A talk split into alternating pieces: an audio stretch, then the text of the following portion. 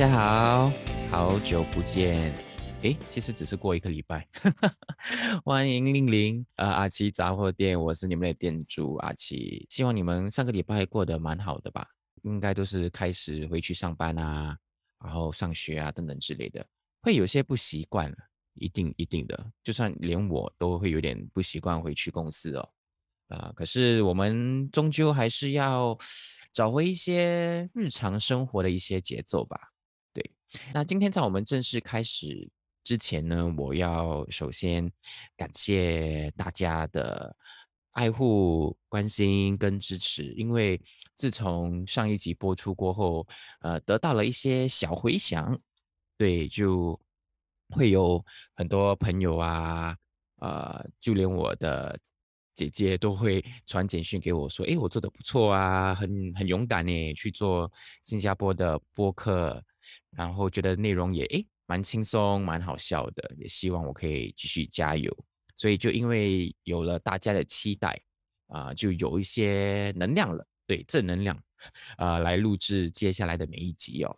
呃，在还有还有就是呢，我们已经开辟了我们的 IG Instagram，叫做阿七妈妈 show。那你也可以去追踪啊，也可以在那边跟我有一些互动，在那里你会发现一些我可能。会去探索的地方，呃，去尝试的新食物这些等等之类的，也会看到一些我比较日常生活的照片了。就好像有一张是我去健身房运动，对。那为什么会把 那张啊拍下那那张照片呢？那其实是因为呃打了那个冠病的疫苗，对那个追加剂，然后就两个礼拜不能运动，呃所以就觉得好像哇。肌肉都软趴趴的，打算说，哎呀，不可以，不可以。所以一旦过了那两个礼拜的观察期哦，就立刻去运动了。可是还是没有找回那个力量啦，可还是要呃循序渐进的，好不好？就算你们那些还没有去打追加剂的啊，啊，记得去打哦。然后打了过后，记得就两个礼拜不要去运动。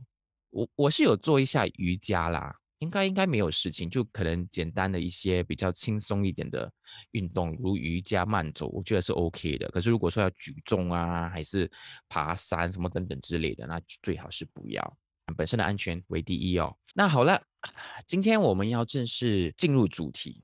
然后我在想今天的主题的时候，我觉得很妙，因为觉得上个礼拜在新加坡或在亚洲发生了一些事情，啊，觉得。好像都跟这个东西有关，那这个东西是什么呢？我觉得这个东西我会怎么形容它？我会形容它为会让我们茶饭不思，然后会让我们有时很有压力，可是又有时让我们很开心、很兴奋，因为它可以满足我们的欲望。你们猜到是什么了吗？对了，那就是钱，money，金钱哦。为什么要谈钱呢？就刚才我所说的嘛，因为呃这个礼拜哦，我们周遭发生了一些故事，然后我想利用这些故事呢，来一起探讨哦钱的不同面向跟它不同的影响力。那钱一定会让我们什么开心嘛，对不对？就像中乐透啊，对不对？好像最近有人中乐透吧，中了我们本地的 Toto 啊，好像用了一块钱就赢到了五百六十万呢，哇，真的。太扯了，太扯了！我觉得这个这个好像是很多新加坡人或很多亚洲人或全世界的人的梦想，对不对？用用一块钱赢得全世界的那种感觉。可是可是，当然这个蛮普遍的啦，算是蛮普遍的。可是我最近看到一篇新闻，就觉得蛮有趣的。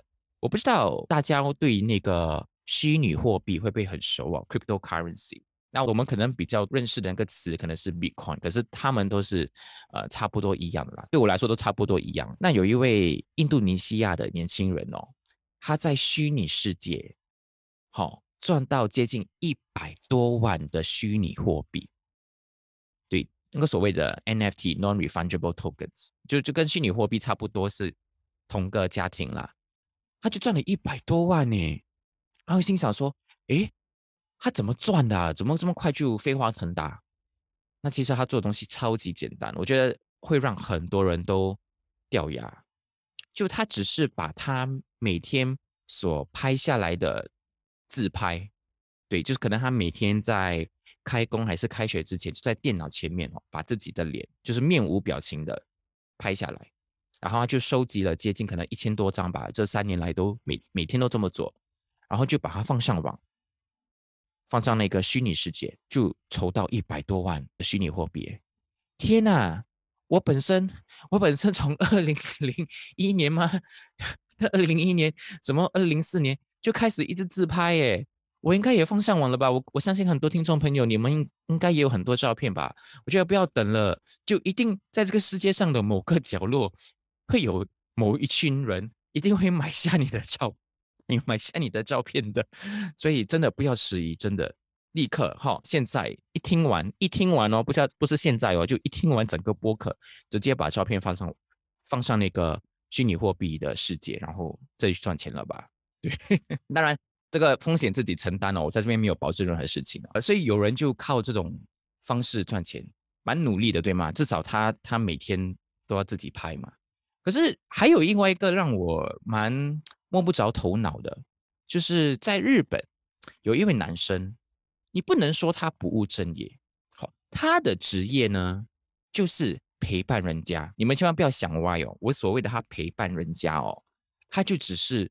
默默的跟在你旁边，对，就你就比如说我吧，我我需要他的服务的话，我就是只是要他陪伴我，可能去个地方吃东西，陪我喝杯咖啡，呃，可能去一个寺庙，因为我看到那个视频，就是有人介绍他的服务，他就只是好像一个人体，像是一个陪伴的一个灵魂，就这样跟着你而已。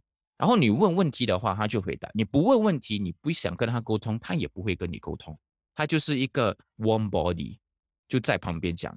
可是他每天都有至少三个客户会要求他这样的服务，哎，然后我看到时候我就想说：天哪，我干嘛还在工作？这种陪伴我 OK，你要我多讲几句话我也 OK 哎，我真的可以的。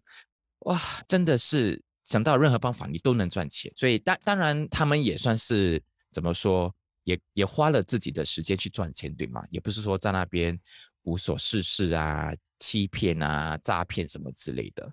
诶，讲到诈骗哦，真的，最近新加坡也有一个钓鱼诈骗事件嘛，闹得蛮火红的。就是本地的一家银行哦，出现了一个很严重的诈骗钓鱼事件哦，就开始呃有很多银行的顾客呢，呃，因为可能不小心点点进了呃。简讯里面的那些链接，然后突然损失了很多很多钱，然后就没有把没有办法把钱拿回来哦。对，就而且手段是很高明的，就是那个简讯看起来像是银行通常会传给你的简讯，然后可能你不知不觉，呃，可能在你最忙的时候啊，可能心情最不好的时候，你没有去多加的思想或思考，会去猜测，然后你就这样点进去，然后也不需要你的那个。密码，他们就有办法把钱挪出来了，真的太夸张了。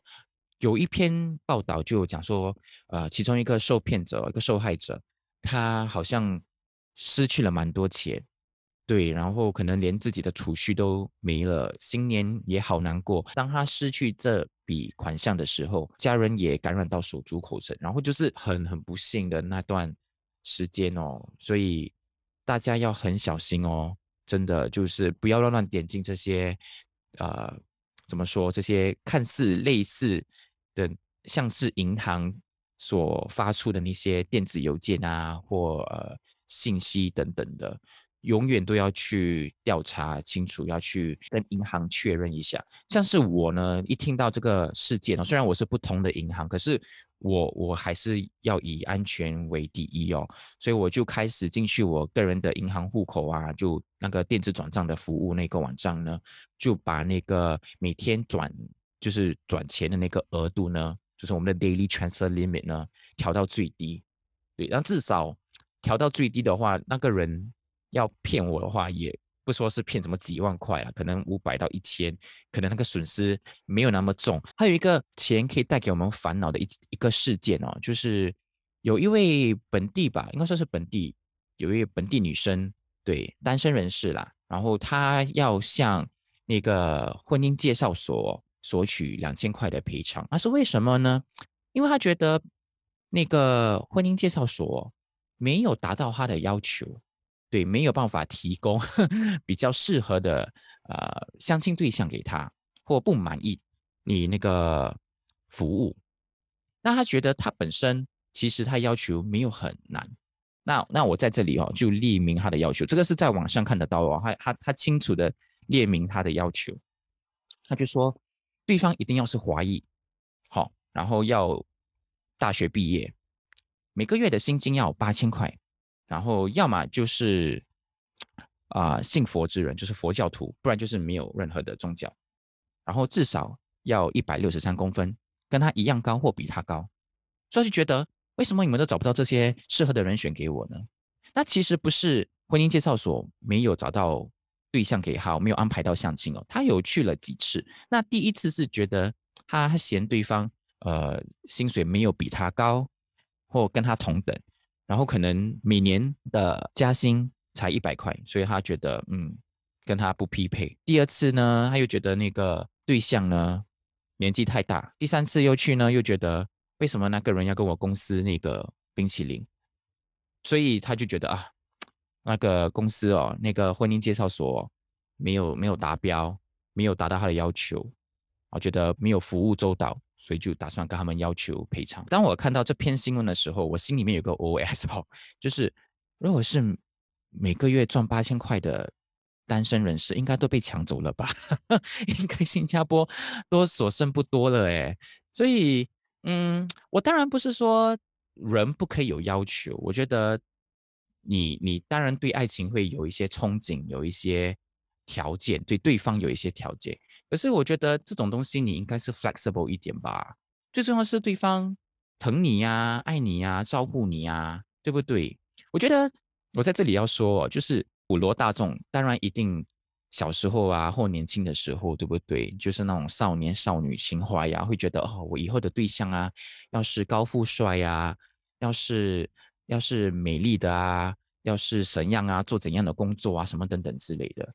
可是哦，你会发现这个姻缘哦，这个上天会安排，通常跟你开出来条件有些不一样的人，甚至会一百八十度的不一样。对，然后你发现，哎，现在这个对象哦，可能跟你当初开出来的条件哦，有一些落差。可是最重要的是对方爱你，对不对？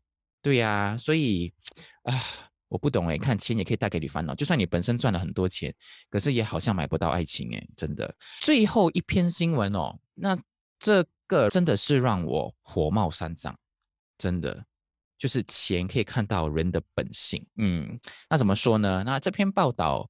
其实可能大家有看到那段视频，因为也是在啊本地的那个社交媒体哦疯传，然后连我们的教育部长都说出来讲话了。那大家应该是懂哪一个事件哦？对了，那就是某轿车的车主为了硬闯学府哦，就撞伤了保安人员。那是怎么一回事呢？那我就可能在这边大概讲解一下哦。就开学了嘛，所以很多。呃，家长都会再送孩子上学，学校的外头一定是排满车龙的嘛，对不对？都大大大家都应该有条有序的，呃，进进入到学校。那可是呢，就有一辆豪华轿车哦，就没有跟着那个车龙，他就从另外一个车道哦，直接插队，硬要驾进那个学校里面。可是却被呃当时的学校的在职人员，可能是老师吧，还有一名。保安人员呢给拦下了，然后他们劝说车主就应该跟着车队嘛慢慢进来，劝说他应该就驾走，然后再加入回那个车队。可是车主不高兴，他觉得他插队没有错，他从另外一个车道进来是没有错的。然后他又赶时间，然后不想让孩子啊迟到，所以就两方就僵持不下。然后车主最后很生气，呃，进入车里的时候呢，就缓慢的把车往前开。最最最最危险、最惨的就是保安人员就用自己的身躯哦去顶那个车，然后最最后呢，车头呢就撞伤了保安人员的膝盖部位哦。虽然是小伤，可是保安人员叔叔哦，好看起来好像也五十多岁了，受了一点轻伤，然后在家休养了三天。啊，当然这个车主呢也没有所谓的逍遥法外哦，就呃，警方已经被通知了，好，现在好像在调查他。可是这一这一个事件呢，就引起一个轩然大波，让大家觉得为什么哇有钱人啊可以这样子啊？为什么要欺负呃保安人员等等之类的？我我也有同感哦，我真的也有同感，因为我父母本身他们是蓝领人士，我第一份工作呢，其实跟蓝领人士啊，跟低薪工友有很多的接触。除了他们之外呢，我们也是为了五斗米折腰嘛，我们也是为了生活勤劳的去工作赚钱。那为什么要这样对待他们呢？反而我更生气，到现在为止还是有这种现象，就是有一些人仗着自己可能比别人有些钱、有些地位，就瞧不起。对方就觉得对方是可以欺负的，这个是让我无法接受的。那似乎哦，人一旦有了钱，就好像忘记怎么当一个好人哦。所以我通常会觉得，你要判定一个人的性格、跟他的修养、跟他的人品，你就看他怎么对待比他弱势的一群。你怎么去对待你公司里的清洁阿姨？你那栋大楼的保安人员，还是在路边乞讨的那些老人家，你怎么看待他们？你怎么对待他们？那就是反映了你的人品，反映你的教养。所以，我希望大家在这新的一年哦，想办法怎么赚钱，那是很重要的，因为新年要到了。同时呢，也是希望大家可以不要为钱而烦恼。其实有钱。并不代表说你就可以完完全全把烦恼给清除掉，就很像刚才那个例子嘛，那篇报道，钱买不到爱情啊。然后最重要最重要的就是，就算我们有了钱，我们比别人更富裕了一点，也希望我们带着同理心、怜悯心，好好的善待我们周遭。的每一个人，那好了，我希望我带给你一些启发，也让你度过美好的十五分钟。如果你喜欢这一集呢，请帮我们订阅、分享，然后也可以去我们的 IG 跟我们有所互动。那我们下次在安琪杂货店再见吧，拜拜。